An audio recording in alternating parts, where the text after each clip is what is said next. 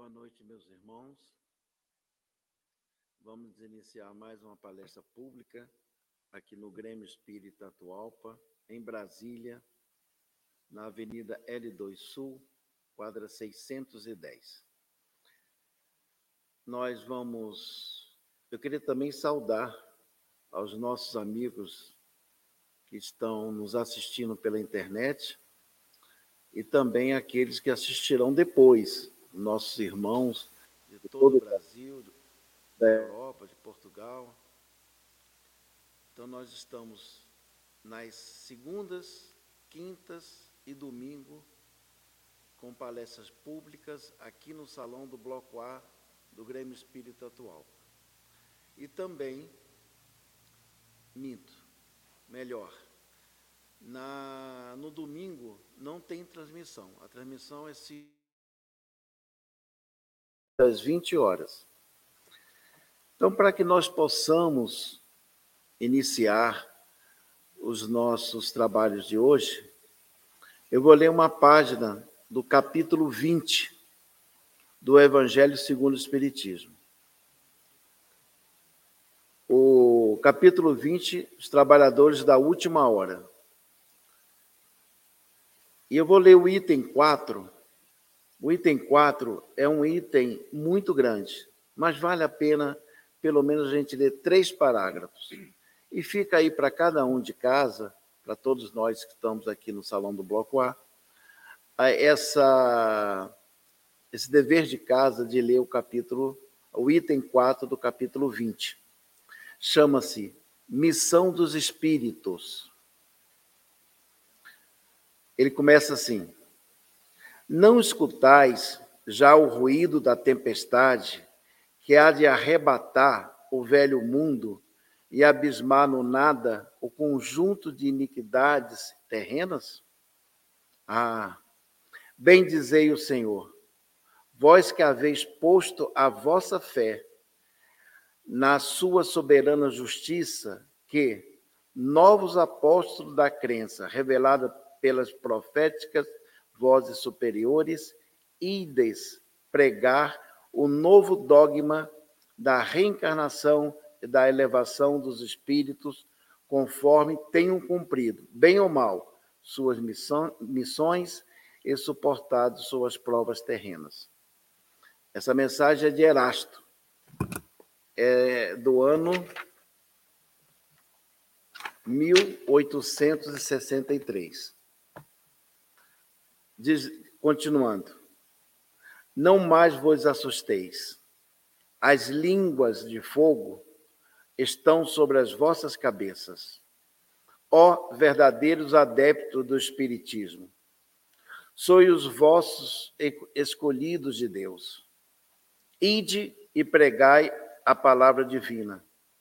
É chegada a hora em que deveis sacrificar sua propagação aos vossos hábitos os vossos trabalhos e as vossas ocupações fúteis. Ide e pregai. Convosco estão os espíritos elevados. Certamente fal falareis a criaturas que não querão, quererão ouvir a voz de Deus, mas esta voz as exorta incessantemente à abnegação.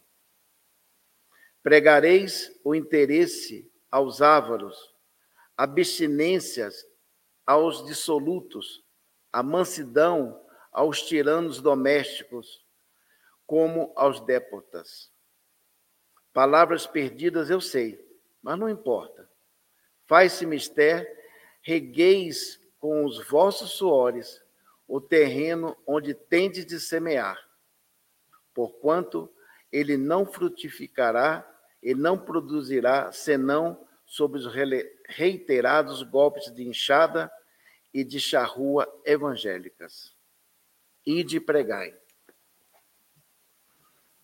E depois elevai a palavra divina aos grandes que a desprezarão, aos eruditos que exigirão provas, aos pequenos e simples que a aceitarão. Porque principalmente entre os mártires do trabalho, dessa provação terrena, encontreis o fervor e a fé. Ide, estes receberão, com hinos de gratidão e louvores a Deus, a santa consolação que lhes levareis. E baixarão a fronte, rendendo-se graças pela aflições que a terra lhes destina. O texto é maior, são duas páginas aqui no, no Evangelho segundo o Espiritismo, mas já dá a ideia do que Erasto quer nos colocar. Então eu convido a todos a ler o capítulo 20, item 4. Ele é bem duro, mas é a realidade que nós vivemos hoje na nossa busca evolutiva. Então vamos elevar o nosso pensamento a Deus, aos bons espíritos que acompanham a caravana de Jesus sobre toda a terra, aos espíritos da casa de Atualpa, ao anjo guardião de cada um de nós. Mestre amigo, estamos aqui mais uma vez para ouvir as tuas lições. E aí sim, tomarmos cada vez mais a nossa decisão, que, como disse a página inicial, nós espíritas temos um dever muito grande na condução de nós mesmos e daqueles que nos cercam.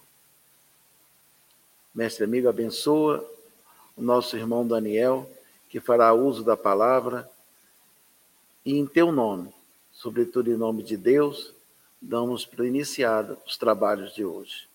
Que assim seja. Bem, então hoje nós temos aqui conosco o nosso irmão Daniel Campos e ele vai nos trazer a mensagem do Cristo. Que assim seja.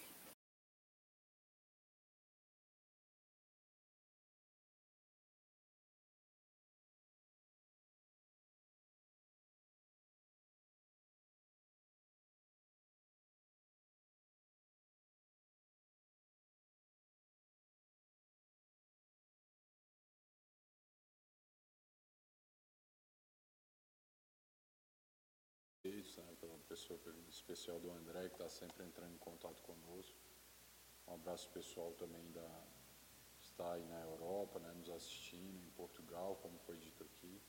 É uma grande alegria poder falar desses temas tão importantes para esse movimento espírita simples, mas que tem crescido ah, fortemente, principalmente fora do nosso país. Hoje nós vamos ah, tecer comentários a respeito do orgulho e do egoísmo.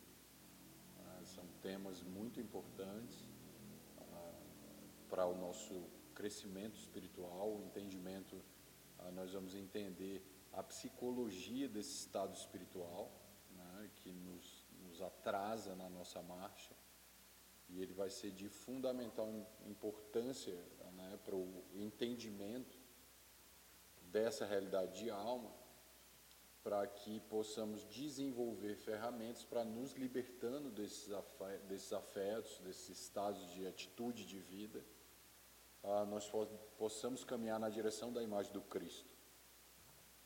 Pois esse sentimento ah, nos funciona como um verdadeiro grilhão que nos atormenta e que nos impede essa marcha com maior liberdade. E para que ah, compreendamos compreendamos essa dinâmica do egoísmo, eu queria extravasar um pouco a ideia trazida do Evangelho segundo o Espiritismo, a um texto no Evangelho que se dedica a falar sobre o egoísmo de uma profundidade enorme e que vai trazer muitos esclarecimentos da importância, ele dá um peso dentre os muitos vícios que a alma traz mas Allan Kardec e os espíritos vêm colocar um holofote mais especial sobre essa sombra, porque ela vai trazer consequências não só individuais para o meu sofrimento, mas o egoísmo ele também tem um impacto social. Ele tem um impacto para todos aqueles que nos circundam. Então, a partir do momento que eu me relaciono com a vida, a partir desse lugar egóico, ou de, cujo ego é o centro da minha vida, ou eu mesmo faço parte dessa realidade, Isso vai gerar prejuízos muito fortes ah, para a minha existência individual e para a existência coletiva em termos de evolução ah, do organismo espiritual que eu estou inserido. Então, para que nós possamos ah, avançar nessas ideias a respeito do egoísmo e do orgulho, gostaria de começar falando, dando um foco maior no egoísmo, eu queria trazer essa imagem mais psicodinâmica, é uma imagem mais de uma psicologia espírita, de entender como que esse fenômeno ocorre dentro de nós, como que essa lógica do egoísmo, para que nós possamos identificar em nós e a partir de que lugar nós vamos acolher, que nós vamos a nos conectar e nos relacionar dentro de nós com esses conteúdos, para ir lentamente nos libertando desse processo. Isso é fundamental.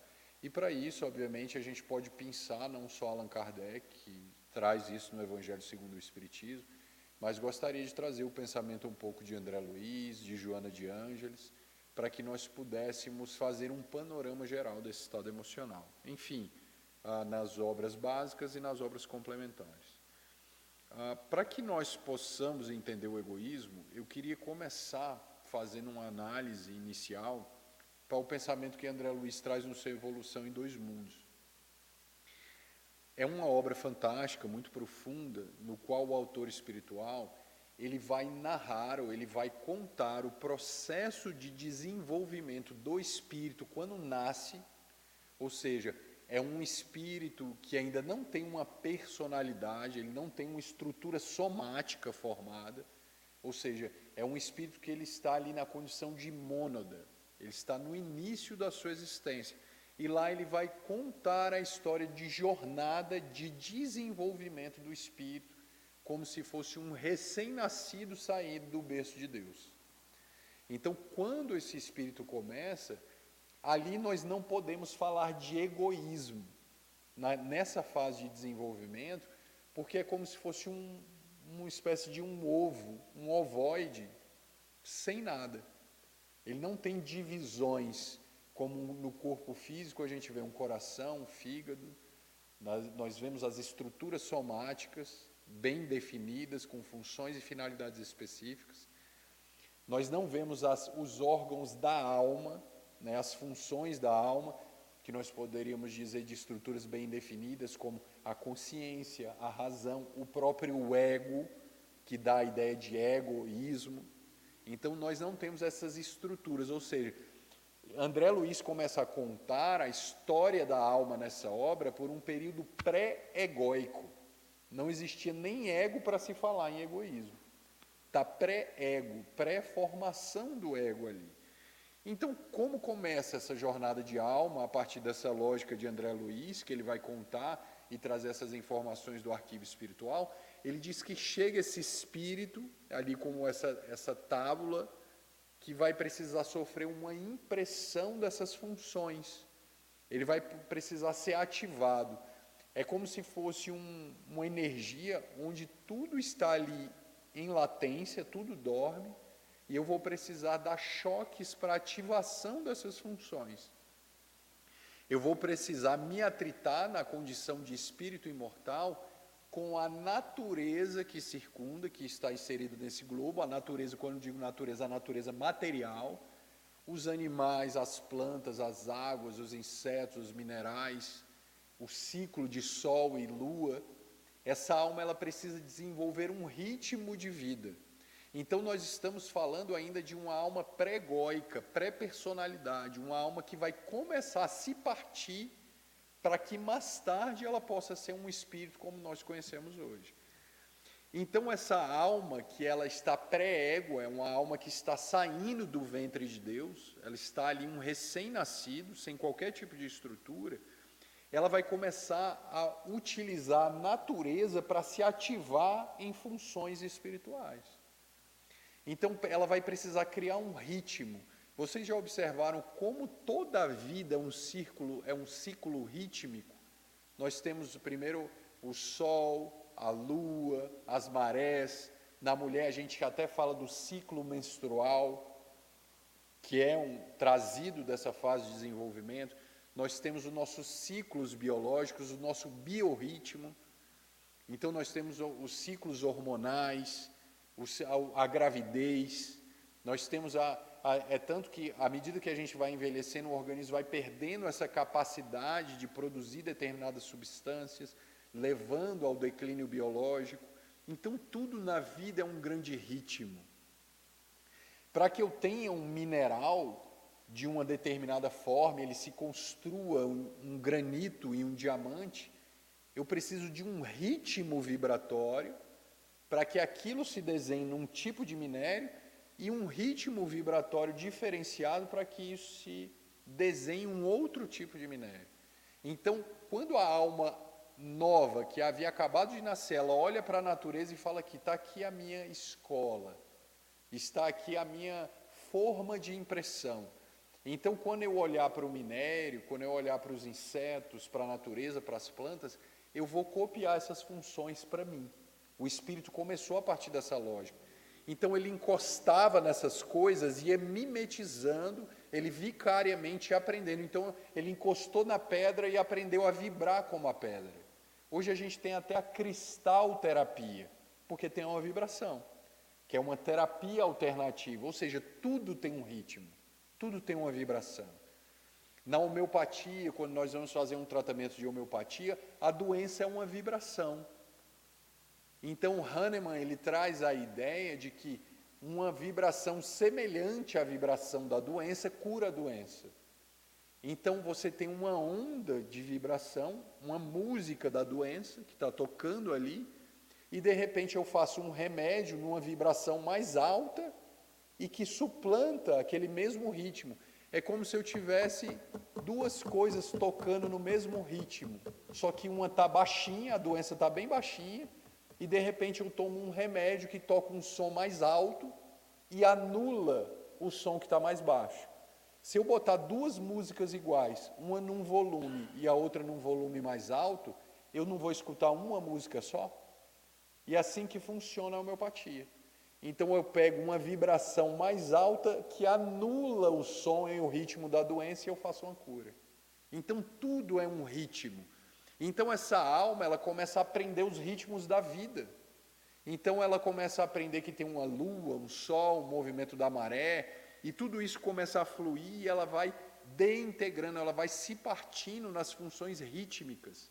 Então você veja que no, no nível orgânico da alma, o coração bate, o estômago tritura, tudo tem um ritmo, uma função. A música do coração, durante toda uma existência, esse coração bate, bate. Se a gente for ao médico, uma criança nascendo, a gente escuta o coração começando a bater. Então é um ritmo, tudo tem um ritmo. Então, dentro dessa realidade, a nossa primeira fase é rítmica, são as fases dos ciclos. É tanto que o movimento da alma é reconhecido por muitos filósofos como um movimento circular, que é o um movimento do ritmo, as cores, os cheiros, o som, tudo precisava ser aprendido. À medida que ele encostava na natureza, ele se imantava daquela energia, copiava e funcionava a partir daquilo. E André Luiz chega a falar, mas por que, que eu estou falando disso? Por que, que isso é importante? Porque para que a gente compreenda o egoísmo, a gente está indo na nascente do funcionamento psicológico. Como que ele começa? Então o espírito olhou para a natureza e fala assim: Eu vou escravizar a natureza. O André Luiz usa esse verbo. O espírito escraviza os seres da natureza para acontecer enquanto espírito. Ou seja, começa uma ânsia de que tudo que está lá fora vai ser meu tudo que está lá fora eu vou copiar, para que eu possa me experimentar e acontecer enquanto espírito imortal. Então começa aí as bases instintivas do que mais tarde nós podemos entender até na psicologia da criança, esse brinquedo é meu, isso aqui é meu, isso aqui tudo é meu, eu não divido com você porque isso é meu, porque era necessário para as bases do nosso desenvolvimento. Mas eu não tinha uma consciência era um momento necessário para esse processo. Então o André Luiz começa a nos explicar o quanto o espírito tinha uma sede de engolir o mundo e trazer o mundo para dentro. Onde ele pega a natureza, escravizando as vibrações da natureza, e ele imprime todas essas energias em si mesmo e acontece enquanto espírito. Então, essa é a primeira camada energética que vai formar a nossa alma.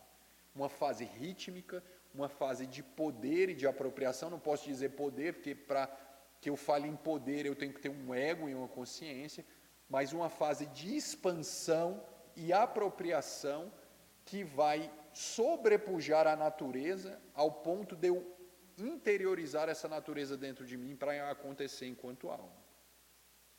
À medida que o ser humano foi atritando com todas essas energias, nós até temos no nossa, na nossa medicina o sistema vegetativo. Tá? E todas essas expressões elas não são por acaso. Então nós temos o funcionamento semelhante ao da planta, tanto quando a pessoa fica incômoda, está no estado vegetativo. Essa energia está em nós. Quando adoecemos, o homeopata ele faz a doença baseado no, muitas vezes no inseto, num mineral, às vezes num veneno de uma serpente, porque a doença é essa vibração semelhante à natureza que se agita em nós, ou seja, a natureza do mundo está dentro de nós. À medida que esse espírito tomou essa força da natureza para si, nessa ânsia infinita de, se, de acontecer enquanto espírito, Chegou um momento que ele aprendeu o que tinha que aprender, ele incorpora todas as forças da natureza para si, e então começa a surgir o chamado, a, a chamada consciência e o ego, que são coisas diferentes. Quando o, a criatura humana atrita no minério, atrita no vegetal, atrita no animal, para poder aprender com essas energias, e começa a caminhar na direção do nominal, eu começo a falar num terreno chamado consciência. O que, que é essa consciência? É como se esse salão tivesse numa escuridão e eu, com a lanterna na mão, pudesse iluminar parcamente algumas cadeiras e algumas pessoas. Onde a luz alcança é a área da consciência, é onde tem luz, é onde eu enxergo. Então, o foco da lanterna eu poderia dizer que é a minha consciência. À medida que essa luz ilumina parte da minha alma, eu pego um pedaço da minha alma, né, um pedaço que vai mais tarde ter uma importância muito grande, e eu vou colocar no centro dessa consciência. E o nome dessa parte da minha personalidade chama ego. É ela que vai dar origem à palavra egoísmo. O que nós conhecemos também como eu. Então eu tenho uma área de energia, como se fosse um espaço de luz, que é um pouco pedaço que eu vejo dentro da minha alma, e ali há um, um pequeno pedaço de mim que eu chamo de ego. Quando essa estrutura se forma, ou seja, depois de eu ter passado por toda essa fase rítmica da natureza, de repente surge um terreno que é um acúmulo de experiências espirituais, e dentro desse terreno, que eu chamo de consciência, eu coloco esse tal de ego, que foi muito estudado por Freud, por Carl Gustav Jung, e por todas as teorias psicodinâmicas do inconsciente profundo, eu pego essa parte como se fosse uma ilha no oceano da alma, que sou eu dentro de mim mesmo. O ego é uma parte de mim dentro da minha totalidade. O ego não se confunde com a minha totalidade espiritual, nem com a minha consciência. Então, o ego é uma ilha dentro do oceano de mim mesmo. E à medida que esse ego surge, ele olha para trás, ele está cercado desse instinto de expansão. Ele percebe que, na sua busca de desenvolvimento, ele ficou mergulhado numa energia que ele expandiu buscando a natureza durante todos os séculos e milênios de acontecimento. Então, quando essa estrutura surge, ou seja, um inconsciente rítmico da natureza, esse farol de luz, que é a área da consciência, e esse pequeno ponto da personalidade, que é o ego, essa seria uma das anatomias muito pobres da alma que nós estamos trazendo. Aí os espíritos superiores olharam para a gente e falaram assim: o, a, o inconsciente já tem o seu ritmo, o indivíduo já pode ter um corpo, porque o espírito já pode fazer o coração bater, o sangue circular, o estômago funcionar, os rins secretarem as substâncias e fazerem um funcionamento fisiológico os instintos já estão ativados. Agora eu tenho um pequeno espaço de consciência, eu tenho uma pequena personalidade para dirigir esse carro que foi construído. Aí os espíritos falaram, agora vamos cortar o cordão umbilical, espiritual. Eu não preciso mais cuidar dessa família espiritual que acabou de encarnar. E os espíritos vão e ó, corta o cordão umbilical e falam assim: agora vocês são livres. Vocês não vão ser mais pagiados por nós e nem cuidados por nós, porque agora começa a sua liberdade espiritual no momento que surge o ego. E é aí que surge também o problema. Com a liberdade vem também o problema. Então, a partir dessa lógica, quando os pais do mundo, os espíritos que nos protegiam, nos ajudaram a nos desenvolver até esse momento que a estrutura egóica surge, junto com a consciência e todos esses ritmos de alma que nós conhecemos, o ego agora, essa consciência, essa pequena personalidade que recebe um nome quando nasce, é o João, a Maria, o Daniel, o Pedro, o Paulo, esse ego tem um nome, é o eu. Então, quando eu pergunto para você, Fulano, qual é a tua religião? Você fala assim, eu sou espírita. Ou seja, o ego está ali, é esse eu. É o eu que está ali presente. Ah, eu sou médico, eu sou psicólogo, eu sou homeopata. Então, quando eu falo esse eu, é a minha personalidade no nível egóico, que não é a minha totalidade, mas é uma ilha dentro de mim, e que ela vai me permitir encarnar e me relacionar com a vida como se fosse um motorista de um carro que está funcionando e eu vou ter que dar uma direção. E eu vou ter que dirigir esse carro na sua totalidade. A partir do momento que o indivíduo conquistou essa lógica e os espíritos superiores falaram, agora vai, vai fazer o teu voo de desenvolvimento espiritual, porque nós não vamos mais, ah, de alguma forma, pagiar como criança a realidade de vocês. O ego teve que dar conta desse influxo, dessa energia de querer, isso é meu, isso é meu, isso é meu. Então é nesse momento que a gente vê o silvícola, que a gente vê os clãs fazendo guerras de expansão de territórios, a agressividade, a, a, busca pelo domínio das leis da natureza, pela necessidade do controle da alimentação, da sexualidade, começa um período agora de dominação do outro, porque o hábito instintivo da expansão estava já funcionando dentro da alma. Então, essa dominação egóica, ela vem de uma origem que a Joana de Anjos vai dizer do nosso primarismo espiritual.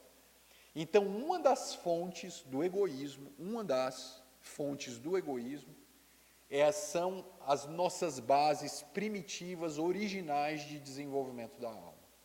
É a nossa herança instintiva, agressiva, a nossa natureza animal, que nos impele essa necessidade constante de dominação, do ter, nos impulsiona porque é uma lei de progresso e que ela foi necessária mas que agora essa expansão ela precisa ser uma expansão consciencial para o mundo interior e não mais literal de uma expansão de dominação escravizadora da matéria, mas uma relação amorosa com o mundo que vai mudar essa lógica de viver, superando a relação instintiva. Então o ego, tomado por essas energias pré-egóicas que já estavam lá dentro da alma, como uma pedra que recebe um influxo de ondas constantes, ele começa de alguma forma a buscar nessas forças rítmicas da vida a garantir a sobrevivência da espécie. Ah, ele vai buscar na sexualidade, na alimentação, na guerra, garantir a sobrevivência da espécie humana. Mas aí começa, quando o ego surge, começa também a entrar uma lógica de prazer, da busca do prazer da necessidade dos prazeres no nível tanto instintivos, fisiológicos, quanto na necessidade do conforto, do gozo que nos trouxe até aqui nesse momento. Então nós temos uma compulsão de repetições que ela se expressa no nosso corpo em todos os níveis. O nosso corpo é muito compulsivo. E depois nós vamos nos expressar também essa mesma energia na direção dessa busca desse prazer, da conquista, do ter, a partir dessa psicologia que começa a surgir em nós e que o ego vai canalizar todo esse inconsciente que foi formado a partir da nossa história primitiva.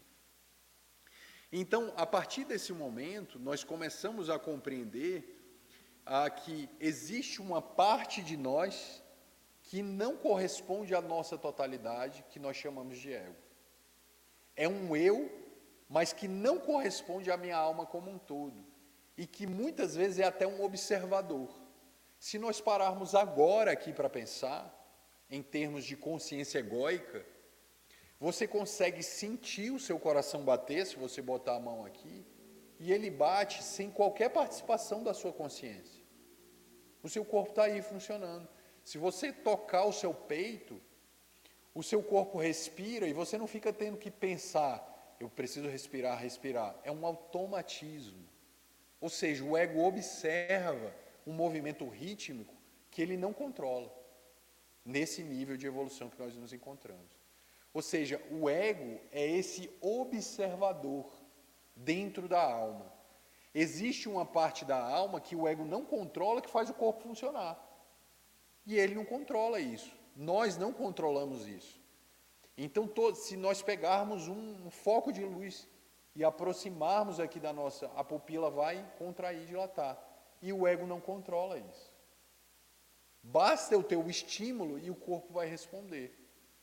Ou seja, o ego observa essa estrutura, mas ele não controla essa estrutura. Então o ego é também um observador dentro da alma. O ego ele vai observar os próprios movimentos da totalidade da alma.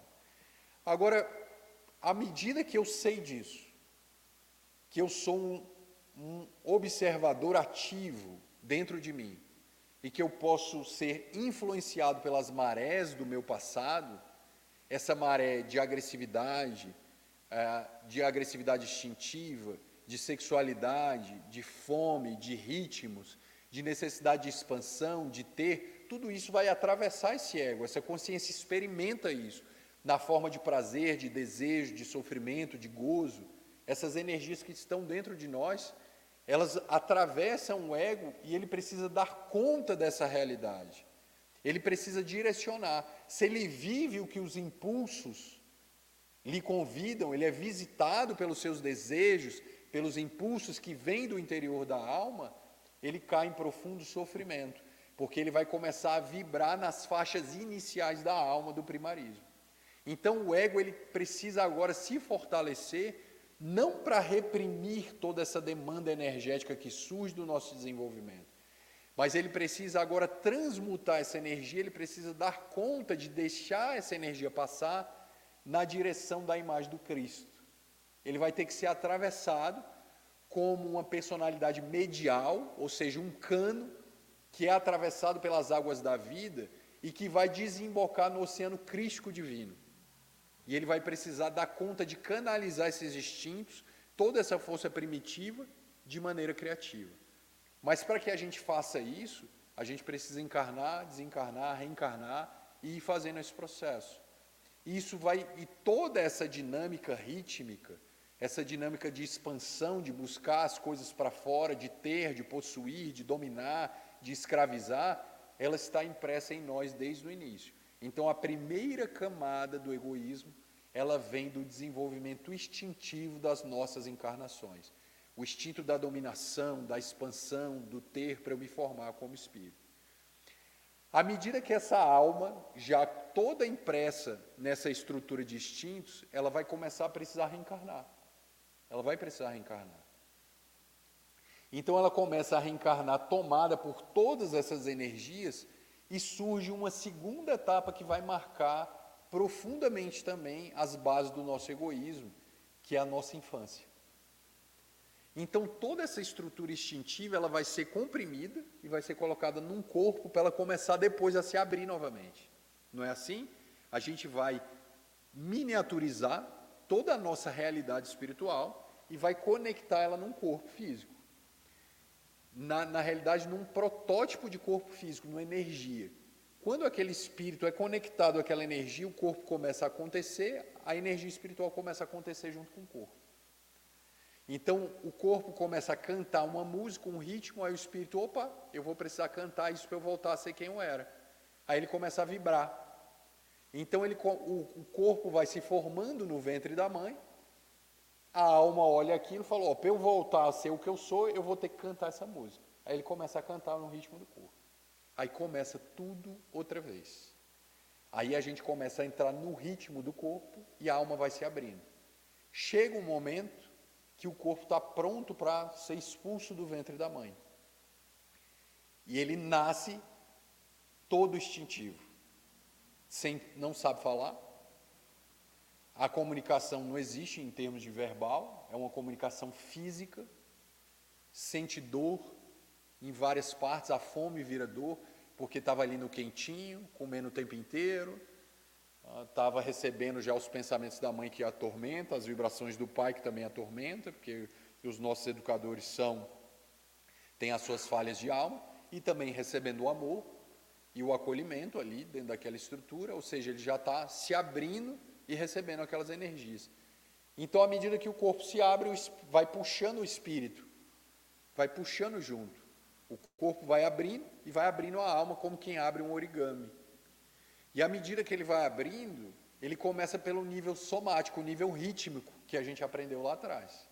Então ele vai abrindo os ritmos da vida. Aí tocam a primeira sinfonia, bem fisiológica, e a alma vai abrindo, vai abrindo. Aí de repente aquele menino nasce, aquela criança nasce, e a mãe começa a tritar essa criança no corpo dela. Aí dá o peito, dá comida, aí quebra o intervalo, aí ele começa a experimentar as sensações de fome, intervalo, aí começa a criar um ritmo. Um ritmo de novo. Aí chora, a mãe dá o peito. Dorme, acorda. Sente dor, toma medicação. Ou sofre os abandonos que todos nós sofremos. Aí vai as excreções, os esfínteres começam a funcionar naquele nível. Aí, de repente, ele começa a falar: Eu sou Joãozinho, está com fome. Ele nem se reconhece enquanto ele, não fala eu estou com fome. Joãozinho é um ente que ele nem reconhece. Ele fala: Joãozinho está com fome, Maria está com fome. Ele ainda não se reconhece, não tem um reflexo, não tem ego. Ele não fala eu estou com fome, não tem o ego ainda ali. E à medida que a mãe vai mostrando, vai alimentando, vai abraçando, vai beijando, vai educando, vai dando as palmadas, aí de repente ele começa a dizer: Eu estou com fome. Esse brinquedo é meu. Olha o eu aí no final. Não é assim que a gente faz? Não quero dividir. Meus pais, aí o irmãozinho nasce, aí tem ciúme.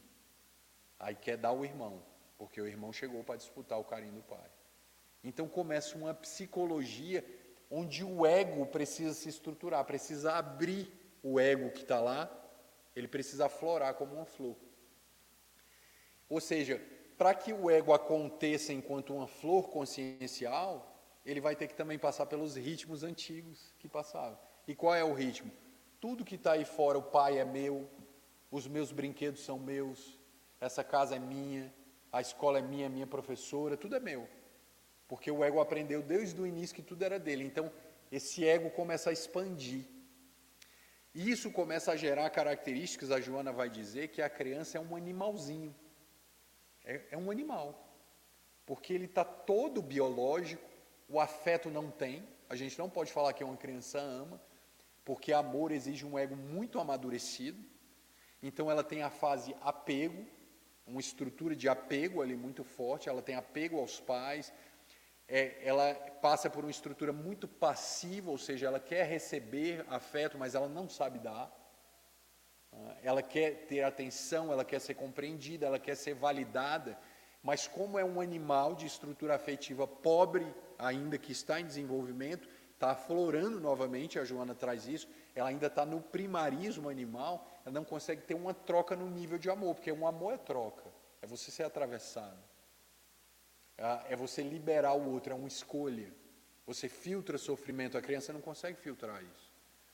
Então, a Joana vai dizer ah, que a criança ela é semelhante a um animal que não discerne. Então, nós temos duas estruturas: toda a herança animal, que vai dar as bases do egoísmo, começa aí, e agora todas as experiências psicológicas já no humano da criança. Ou seja, mas na criança, Joana de Ângeles fala que ela é um animal que ainda não discerne, porque a afetividade ainda não está desenvolvida, eu não tenho afeto. Então tem pais que se abalam é, querendo ter uma troca de amor com um ser que não sabe nem o que é, é amor, ele não consegue nem falar, ele quer ser amado por um ser que não tem nenhum afeto desenvolvido ainda direito. Então fica uma troca que o pai exige, que muitas vezes a mãe exige, que não, não, não acontece. Então a Joana fala que a herança energética da formação da alma, o ego tem a impressão que tudo gira em torno dele. O ego acredita que a natureza existe porque era, era dele, era meu. A natureza existe porque era para mim, era para acontecer, era para eu ser alma. Então os rios, mares, lua, tudo é meu. É tanto que eu peguei isso para mim, copio e é meu, é minha propriedade. Então a Joana fala assim: ah, você, você tem um ego, parece que o mundo gira em torno de você. Porque isso é uma herança. É uma herança do nosso primitivismo. E é quase literal na fase de desenvolvimento da alma. Realmente, o mundo girava em torno dessa alma que precisava de se desenvolver. Então, ela quer tudo para ela, é uma passividade afetiva no sentido de querer receber, mas não consegue dar. Essa criança ela não consegue ter uma troca afetiva no nível no nível de amor. É uma psicologia muito contraditória, porque ela quer ser compreendida e a gente dá, às vezes a gente dá compreensão, ela devolve raiva. Né? Ela, ela quer ser amada, ela quer comunhão, ela quer união com a família, mas ela não quer o irmão que chega. Tem que ser do jeito dela. E muitas vezes ah, ela é compulsiva, né? Já viu que a criança ela pega um desenho para ver, ela repete, repete, repete aquele desenho, ninguém aguenta mais e, né? E ela repete, aí ela pega o carrinho, joga na parede, volta, joga na parede, volta, joga na parede, olha o ritmo. O ego está em formação. Então é uma fase muito compulsiva, repete, é os ritmos. A inferioridade física, né, de ter um monte de gente maior do que eu, de eu ser dependente das pessoas me manipularem em termos de corpo, isso vai gerando também um complexo de inferioridade, porque eu não me controlo. No início é prazeroso, depois vira uma baixa autoestima no adulto e que precisa ser superada. Então tem uma dependência, depende de tudo, depende para comer, depende para tomar banho, depende para trocar de roupa, depende de tudo. E o ego está ali em formação. Então a Joana vai dizer que esse ego que se forma, agora nós temos os dois componentes que vão formar o egoísmo. Nós temos o primarismo instintivo, que está ali a se agitando no inconsciente profundo já da criança, porque ela é toda instintiva, todos nós somos. E a psicologia da criança, mas não é de uma criança qualquer. É do que nós chamamos de criança ferida. Não é aquela criança de Jesus do vinde a minhas criancinhas. Não é aquela lá. São as falhas educacionais dos nossos pais, que é normal, faz parte da vida, porque essas falhas só não existiriam se nós fôssemos cuidados diretamente por Deus, que é o único ser perfeito. Ou seja, qualquer educador vai gerar uma ferida numa criança, porque a criança sente os choques emocionais como se fosse uma ferida. E a Joana vai dizer que essa psicologia dessa criança que quer tudo, que quer tudo para ela, que quer as coisas do jeito dela, que tem uma psicologia, que não sabe amar, que quer receber, mas que não sabe dar, junto com o instinto, vai montar a fórmula do egoísmo. No adulto, ela vai aparecer. Para a criança, justifica, porque ela está em desenvolvimento. Então, ela não, ela está muito mais no nível somático, um afeto que não desenvolveu. Mas se essa criança ela não é trabalhada ao longo da nossa jornada de desenvolvimento emocional, ela vai se atualizar no adulto nos sintomas do egoísmo. Então, a herança primitiva e a criança ferida são as duas substâncias de alma que vão gerar o veneno do egoísmo, segundo a psicologia espírita. São essas duas imagens dentro de nós que vão consolidar o egoísmo com as suas mais diversas terríveis sombras que a humanidade já conhece. E a Joana afirma: Todas as pessoas encarnadas na Terra têm uma criança ferida no inconsciente. É impossível não ter. Impossível não ter. Se você pegar o desenho, aquele dia que você fez o desenho na escola, falou assim, pai, olha aqui o desenho que eu fiz. Ele falou, espera aí, meu filho, que eu estou fazendo as contas aqui, preocupado com o cabelo branco para pagar os boletos. Como é que a criança entende isso? Espera aí. Como é que ela escuta isso? Ele não me ama. Não olhou meu desenho. Está aí a ferida. Pronto. Só aquele dia que você estava ocupado, preocupado com as contas, a criança interpretou: meu pai não me ama. Ele nem olhou meu desenho. Já está ferido. É fácil ferir.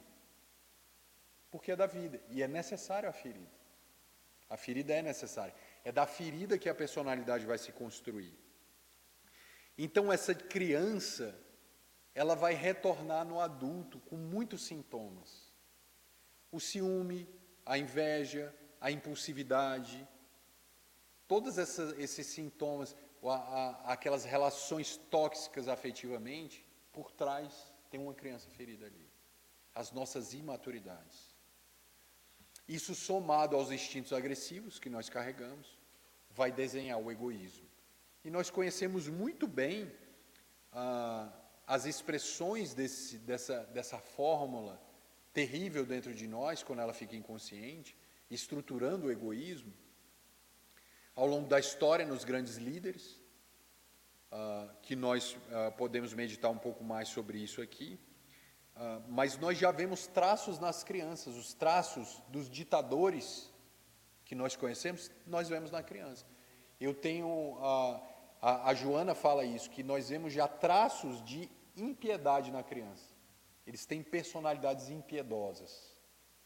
Um sobrinho próximo, o irmão dele nasceu, aí ele chegou para a mãe: Mãe, a gente pode deixar esse menino no lixo? O irmão dele. Você vê, não tem, não tem um afeto estruturado. o irmão chegou ocupando um espaço afetivo que ele ia ter que dividir afeto. Fala, a gente não pode deixar ele na esquina, num lixo, em algum lugar, ou seja, eu não quero ele aqui. Agora você imagina essa reação num adulto. Vai transformar nós num criminoso. E o egoísmo está aí. A criança pode, porque o afeto dela não é desenvolvido. Ela ainda está trabalhando aquilo, está em desenvolvimento está se estruturando. Mas se essa psicologia infantil se prolonga, nasce um Hitler, por exemplo. Vai nascer os grandes ditadores, que são pessoas extremamente infantis. Eu quero que o mundo seja a minha fantasia. Todo mundo vai ser branco, loiro e bonito. E quem não entrar na minha régua, eu mando matar. É igual uma criança, impiedosa.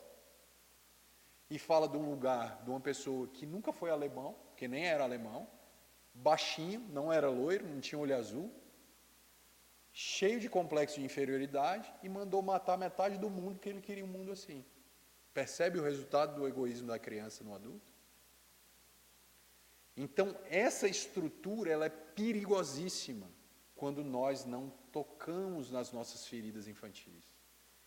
Somadas aos nossos impulsos de agressividade, criam os grandes ditadores extremistas os delírios de grandeza, os delírios de dominação, os conflitos messiânicos, que são uma compensação da inferioridade dessa criança ferida, dessa criança magoada. Então, olha a palavra egoísmo. É o ego coordenando a vida. E o que é o ego? É uma estrutura da alma que passa por uma imagem de uma criança machucada e que passa por uma herança instintiva automática que quer tudo para si para acontecer como alma. E o que é que os espíritos superiores falam? Para que a você aconteça como Cristo, essa lógica vai precisar superada, ser superada. Essa lógica do prazer, essa lógica do instinto de ter as coisas somente para você, de ter essa lógica de poder. Por que, que isso precisa ser superado? Porque isso é o contrário do amor. É o oposto do amor. O amor é essa música de Deus. O amor é esse ser que criou tudo, toda essa beleza do universo, toda a beleza que extravasa essa esfera pequena, mas ele nunca apareceu. Olha o ego de Deus. A gente não, não, não sabe onde está Deus.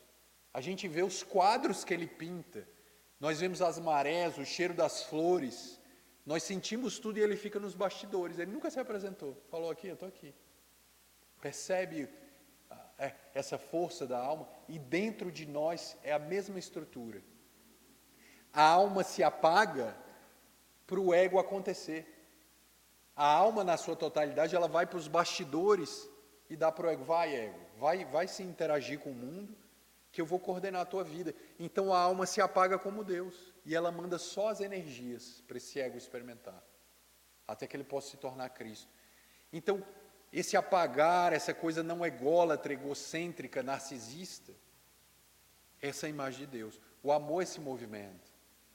É essa coisa que se apaga para ser doação. Que se apaga para que os efeitos e os resultados se falem. Então nós nos tornamos canal de uma energia e para eu ser canal eu não posso reter, senão eu fecho a torneira. E se eu fechar a torneira, aí é o egoísmo, porque eu pego tudo para mim, tranco, é meu. A piscina é minha, o carro é meu, o dinheiro é meu. O dinheiro público é meu, então eu guardo lá no meu cofre, na minha conta, e eu deixo todo mundo morrendo de fome, é o egoísmo, percebe? Então eu banco com dinheiro roubado meus filhos nas escolas da Europa, enquanto nas favelas todo mundo morre de fome. É o egoísmo. Quem que está ali por trás? Uma criança ferida. É tanto que essa impiedade é bem característica da criança. Ela lida com o dinheiro público, com as coisas da vida, com a vida das pessoas, como se fossem coisas. É meu brinquedo. Como é meu brinquedo e me der a minha vez, eu vou fazer igual uma criança. Então pego um dinheiro que não é meu e guardo e sumo e faço como se fosse uma brincadeira. Ah, como é que você dorme e bota a cabeça no travesseiro sabendo que você está per perdendo uma criança para o tráfico, enquanto você está colocando mármore nas paredes da tua casa com o dinheiro que devia estar tá indo lá? Não tem uma crise moral. Percebe que o afeto está deteriorado, que tem um prejuízo afetivo? É a criança ferida. É uma relação de impiedade, de falta de compaixão, de relação com a vida, que é característica da criança. Se eu estou bem, ou seja, se minha mãe me deu peito, se eu comi, se meu irmão não está aqui tomando o espaço do afeto que eles têm que dar só para mim, porque eu tenho que ter essa atenção. Se ninguém está pegando meus brinquedos, então estou feliz minha vida é isso aí, eu não vou dar nada para ninguém. Essa é a lógica da criança. Ou seja, eu estou gozando por um prazer que está todo mundo me dando, mas eu não dou prazer para ninguém, nenhum nível afetivo, porque eu nem tenho estrutura para isso. E não me importa se não tem alguém recebendo essas coisas, ainda que seja meu irmão. Percebe a impiedade? Mas é a criança. Agora, se essa psicologia se prolonga no adulto, ela vai formar o egoísmo. Mas junto com esse egoísmo vem também o complexo de inferioridade. Vem a impotência de alma. Essa mesma ânsia de ter tudo, de possuir tudo, de reter tudo, que é característica do primitivismo original da alma e também dessa criança ferida, vem também toda a impotência, porque eu só estou gritando, berrando, roubando, mentindo, manipulando, usando as pessoas como objeto, porque no fundo, no fundo, afetivamente eu sou uma pessoa desnutrida. Aí a gente começa a entrar no orgulho para fechar o nosso raciocínio. O que é o orgulho? É uma compensação à falta de coragem de assumir a própria fraqueza. O orgulhoso compensa a capacidade, porque para olhar para as próprias fraquezas tem que ter coragem. É muito mais coragem você cantar uma fraqueza, assumir ela e falar, pedir desculpa, olhar para aquilo, do que você ficar cantando vitória. Sobrepujar, escravizar, mentir, manipular. Isso é muito fácil de fazer. Agora, para fazer a tal reforma moral, tem que ter coragem. Porque eu vou ter que lidar com a minha sombra emocional. Eu vou ter que assumir. O orgulhoso não consegue fazer isso. Ele compensa uma fraqueza de alma uma falta de coragem de olhar para si mesmo e faz o orgulho, como uma criança ferida compensando um complexo de inferioridade. E todos nós temos isso. Mas é importante, uma fala da Joana, que eu acho muito importante, que ela fala: é aí que é o começo. Ou seja, se você não reconheceu as suas infantilidades, ou seja, o que equivale a dizer o seu egoísmo, você não começou é necessário que o ponto de partida de transformação não seja o lugar do anjo, ah, estou flutuando, estou dando passe e, e, e, fazendo palestra, pronto, agora com certeza quando eu desencarnar, eu já não sou mais egoísta, porque eu peguei todo o meu estudo, estou dando de graça para as pessoas. Não é por aí. Isso é uma atitude, pode ser até uma máscara compensatória. Ela vai dizer que a coragem de fazer o contato consigo, vencendo o orgulho, vencendo essa autoimagem tão valorada que a gente tem, Entrando em contato consigo, você vai encontrar o egoísmo, ou seja, vai encontrar a criança ferida. E quando você encontrar, é daí que você vai partir. É da ferida que Jesus acontece. É justamente da ferida que o amor acontece. Vocês já repararam na mitologia quando que uma pessoa fica apaixonada? Quando que a paixão acontecia na mitologia grega? Ela tem que ser machucada por uma flecha. Vocês já observaram o cupido que dá aquela flechada? Ela é ferida. E é da ferida que ela fica assim, amando. Então é da ferida que o amor nasce. E para que possa nascer, eu preciso olhar para essa matriz egóica, egotista, egoísta, ególatra, narcisista.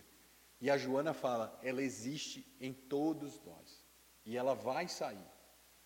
Então, se eu ainda, nessa fase da minha vida, não meditei a respeito desses processos, pode ser que eu não tenha começado.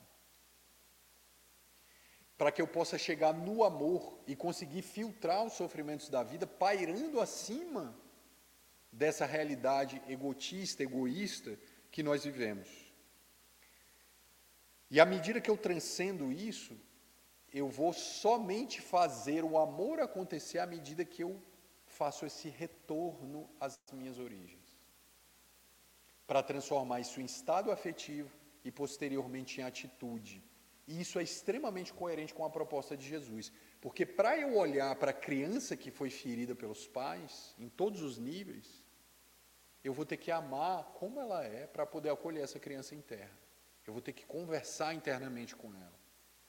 Aí eu vou estar na primeira parte de amar a mim mesmo, como Jesus ensinou. Aí eu vou olhar para mim, vou entrar em contato com tudo que está ainda no primarismo, tudo que ainda está em desenvolvimento, vou ser atravessado por isso, e agora isso não vai mais me definir enquanto alma, embora eu experimente os impulsos dessa realidade, isso não mais define as minhas atitudes, porque a consciência já está ganhando campo, e à medida que eu não vivo mais sobre os impulsos automáticos dessa criança ferida e no, do meu primarismo inicial, eu começo a experimentar atitudes afetivas novas que a criança que me domina não sabia experimentar. E ela agora vai começar a sentir. Então ela vai, se ela, ah, eu estou solitário, eu só vivo sozinho, depressivo, tá? Então sai de casa e vai dar afeto para alguém. Vai se relacionar, porque essa lógica é a lógica da criança. Se tu está sozinho, solitário, depressivo, esperando alguém lá te salvar é a criança, entende o passivo? Ou seja, a pessoa quer ser amada, mas ela não quer sair de casa e ir lá interagir com o mundo. É a lógica da criança. Então a gente precisa ter uma troca com o mundo a partir de um lugar ativo. Se eu quero amor, eu preciso ser solidário, eu preciso ter uma troca. E o próprio Espírito Emmanuel fala: o melhor jeito de pedir é doar, de pedir para a vida. Então, quando eu quero pedir algo, eu me entrego à vida, eu atrito com a vida, eu dou com a vida, para que eu seja atravessado como um canal a partir desse lugar e eu vá rompendo essas estruturas iniciais do ego, vencendo meu primarismo e as minhas demandas infantis. Então, quando eu vou superando isso, não há mais ciúme, não há mais inveja, não há mais aprisionamento. Aí eu começo a virar uma pessoa que liberta, com vibrações agradáveis, com energias positivas, de acolhimento ah, eu começo a experimentar um bem-estar somático, que não há mais doença física, como na personalidade de Jesus, que não adoeceu, que não enfermou, porque vibrava no ritmo do amor, vibrava numa sintonia de amadurecimento. Aí ele traz a imagem da criança, vinde a mim as criancinhas. Mas essa criança que ele fala é a criança divina, é a criança não ferida, é a criança consciente, é a criança símbolo da transformação espiritual. Porque quando eu cuido da criança ferida, nasce um novo projeto de indivíduo em mim. A criança divina que vai ser o Cristo quando crescer. Essa criança que é a luz da consciência, que passa por essa infância como a infância de Jesus. Aquele menino que já conversava com as lavadeiras desde os cinco anos à beira da estrada e com os mendigos e ladrões. Ou seja, eu falo de uma criança lúcida, de uma criança que é um projeto de Deus na terra e não de um projeto do instinto, o projeto de uma educação, de uma fantasia dos pais que não deu certo. E para que eu possa superar lentamente essas compensações, eu preciso fazer consciência das minhas origens espirituais. Então, o egoísmo surge da falta de contato do próprio ego com a realidade da alma na sua história reencarnatória, com toda a sua estrada, e na história da sua infância na encarnação atual. Então o ego precisa ser ativo de entrar em contato com essa realidade. É um, o ego que dorme para o próprio interior é um ego egoísta, que só vive a própria realidade. Ou seja, se eu estou dentro achando que eu sou o eu, que eu sou o ego, eu estou egoísta, porque eu não sou o eu. Eu sou uma totalidade que quer acontecer como Cristo. Então, estar egoicamente e ficar preso ao nível de consciência egóica é alimentar cada vez mais uma consciência que dorme para a totalidade das virtudes espirituais que estão querendo acontecer. Ou seja, se eu estou no nível de uma consciência de sono, ou seja, se eu interajo pouco com a minha realidade espiritual interior, com os meus vícios, com as minhas más inclinações, me amando a partir desse lugar de sombra, cada vez mais eu vivo, vivo uma realidade egóica, achando que eu sou o ego que eu construí para mim, em termos até religiosos, fazendo uma amputação de toda a minha história de alma. Então não posso amputar a minha alma para vencer o egoísmo, mas eu preciso acolher o que há de mais original dentro de mim para que a criança divina aconteça. Para que a criança divina aconteça na direção da imagem de Jesus.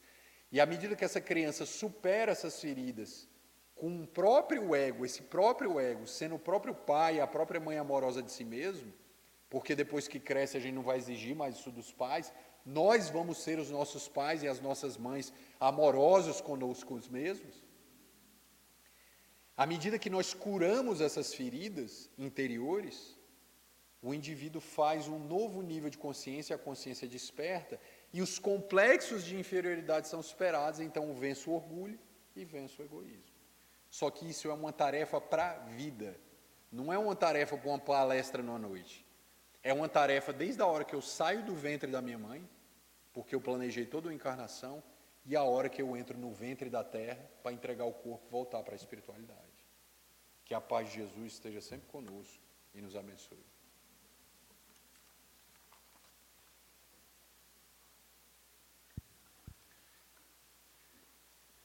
Bem, meus irmãos, você aí de casa, não sei o que, que você está pensando nesse momento, é, rapidamente eu fiquei com dúvida de, de várias afirmações que eu faço. Viu, Daniel? algumas afirmações assim.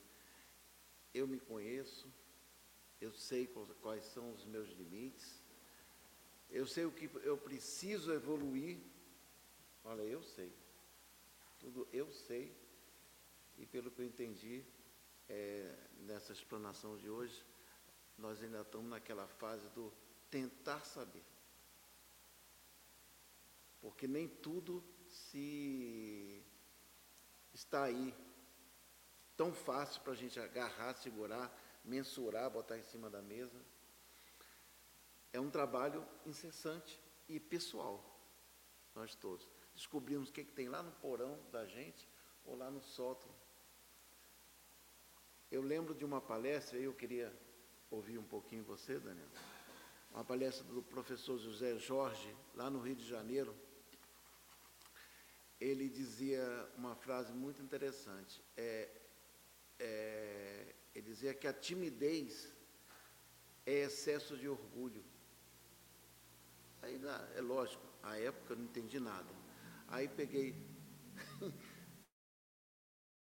eu coordenava uma juventude lá no Rio de Janeiro. Aí eu tinha que dar resposta a, a, aos, a, aos meus colegas de turma lá, né, da juventude, e eu não cheguei a uma conclusão.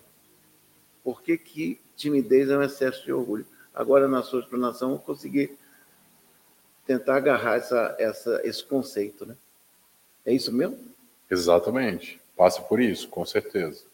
Porque para que, que eu não seja tímido, eu preciso me relacionar, eu preciso interagir. interagir. E quando eu interajo, eu me exponho, eu erro, eu apresento minhas falhas, e eu vou ter que, a me atritando nas relações, eu vou me apresentar para mim mesmo, que muitas vezes eu não me conheço.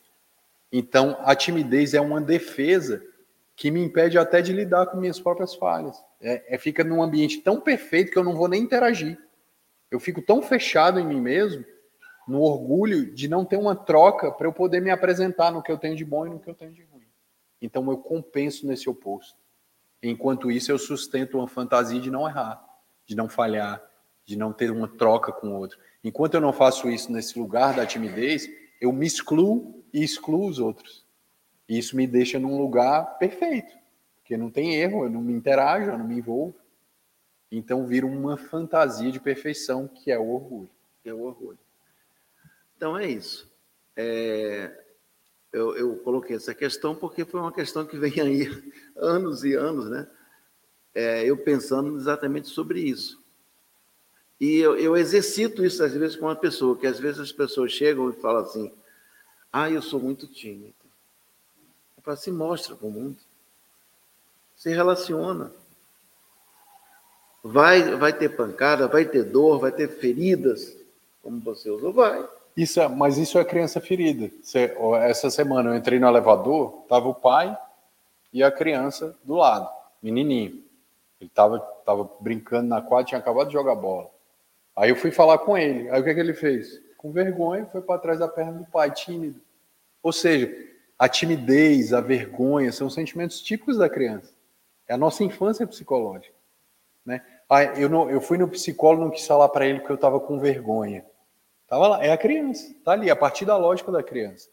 É a criança que faz a, a travessura e fica com vergonha, porque errou. É igual a, a, a história evoadâmica. Nossa, estamos nus. Aí ficou com vergonha. É a criança. Ou, se, ou seja, existem afetos que são típicos